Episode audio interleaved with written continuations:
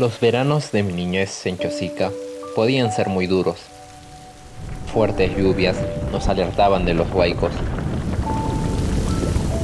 La falta de agua en las casas era un problema diario y pasaba que, cuando llegaba el agua, tenía un color marrón o un olor muy fuerte. Tener agua limpia era muy preciado. Agua para beber. Mi mamá me hacía valorar cada gota de agua y no permitía que la desperdicie. Soy Rosario Acevedo Elguera, mamá de Fabricio Villar Acevedo. Soy docente de la carrera pública magisterial. Recuerdo cuando Fabricio era pequeño, en nuestro distrito del Urigán Chuchosica, teníamos carencia de agua, ya que contábamos con este servicio por horas, de 6 a 8 de la mañana. En esta zona denominada de Huaicos, en cierta oportunidad nos quedamos sin agua, porque cayó un inmenso huaico. Este motivo generó hacer largas colas con nuestro balde, tacho, para recibir el agua de la cisterna.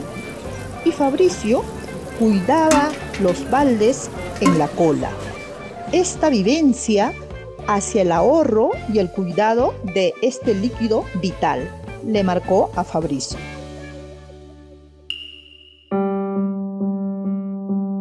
Mi nombre es Fabricio Villar Acevedo, estudiante del último ciclo de la carrera de Ingeniería Ambiental en Universidad de Ingeniería y Tecnología, UTEC, con la beca Hijo de Docentes del Pronavec. El agua es muy importante. No solo las personas necesitan agua para vivir, también es esencial para las plantas, animales y toda vida en general. En el colegio aprendí sobre la seguridad hídrica, un concepto esencial que veo hasta ahora. ¿Qué es? Trata de dos cosas principalmente, asegurar la calidad y cantidad de recurso hídrico. Ya en universidad, y por eso es importante la educación superior, supe que en mi futuro yo quería y podía formular proyectos que garanticen la seguridad hídrica o que aporten en este noble objetivo. Es así que a lo largo de mi formación académica siempre me incliné más hacia los cursos donde se estudiaba el agua y también participaba en eventos donde se reunían investigadores que desarrollaban nuevas tecnologías, modelos y proyectos sobre el estudio del agua. He estado en la búsqueda constante del nuevo conocimiento respecto del agua y también me fijaba en oportunidades de financiamiento de investigaciones, donde yo podría poner a prueba todo lo adquirido en mi educación superior y plasmarlo en un proyecto a favor del recurso hídrico.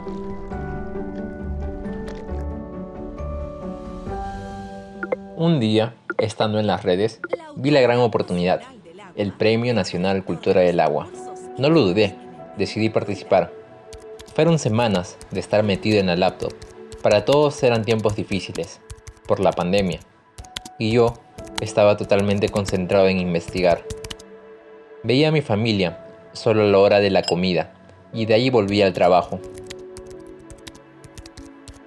Una exhaustiva revisión bibliográfica sobre la seguridad hídrica me hizo poner el foco en las SBNs, o soluciones basadas en la naturaleza, que tienen una gran oportunidad de aplicación en zonas altoandinas del Perú, por la presencia de la cordillera de los Andes y las cabeceras de cuenca. El detalle está en que, a nivel global, un problema es formular los sistemas de monitoreo para evaluar la eficacia de este tipo de intervenciones. Y este es mi proyecto, el desarrollo de un sistema de monitoreo de estas intervenciones en la microcuenca Yuracmayo. Ubicado en la provincia de Gorochirí, allí se cuenta con una represa, con capacidad de 48 millones de metros cúbicos de agua, que es clave para garantizar la disponibilidad de agua de Lima en las épocas de estiaje.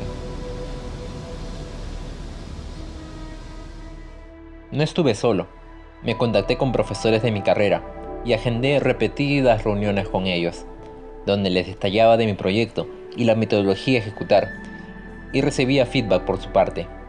Me ayudaron muchísimo. Con su experiencia como investigadores me recomendaron ideas que no se encuentran así nomás en un libro o un paper. Luego de casi dos meses en la formulación del proyecto, lo terminé y lo envié. y esperé casi otro mes por los resultados. Recuerdo que contaba los días.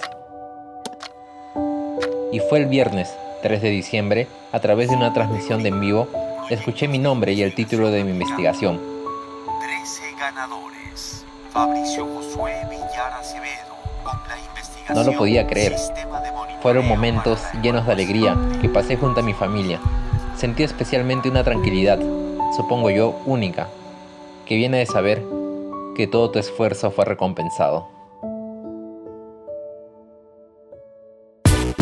Nosotros tenemos aspiraciones, tenemos metas, tenemos los sueños no aparecen de la nada, sino que uno tiene que construir. Si yo tuviera que escribir a todos los becarios, dirías que todos la beca son es una buena opción, es un buen camino que uno podría seguir para Cuándo estudiar, qué estudiar o qué requisitos me faltan y conseguirlos para poder tener... Nada viene de la nada, Ah. todo viene a partir de la construcción. Aprende, comparte y comparte las ganas de compartir.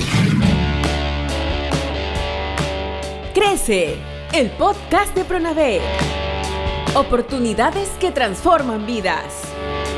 Si uno no persevera, es imposible que pueda obtener lo que uno desea.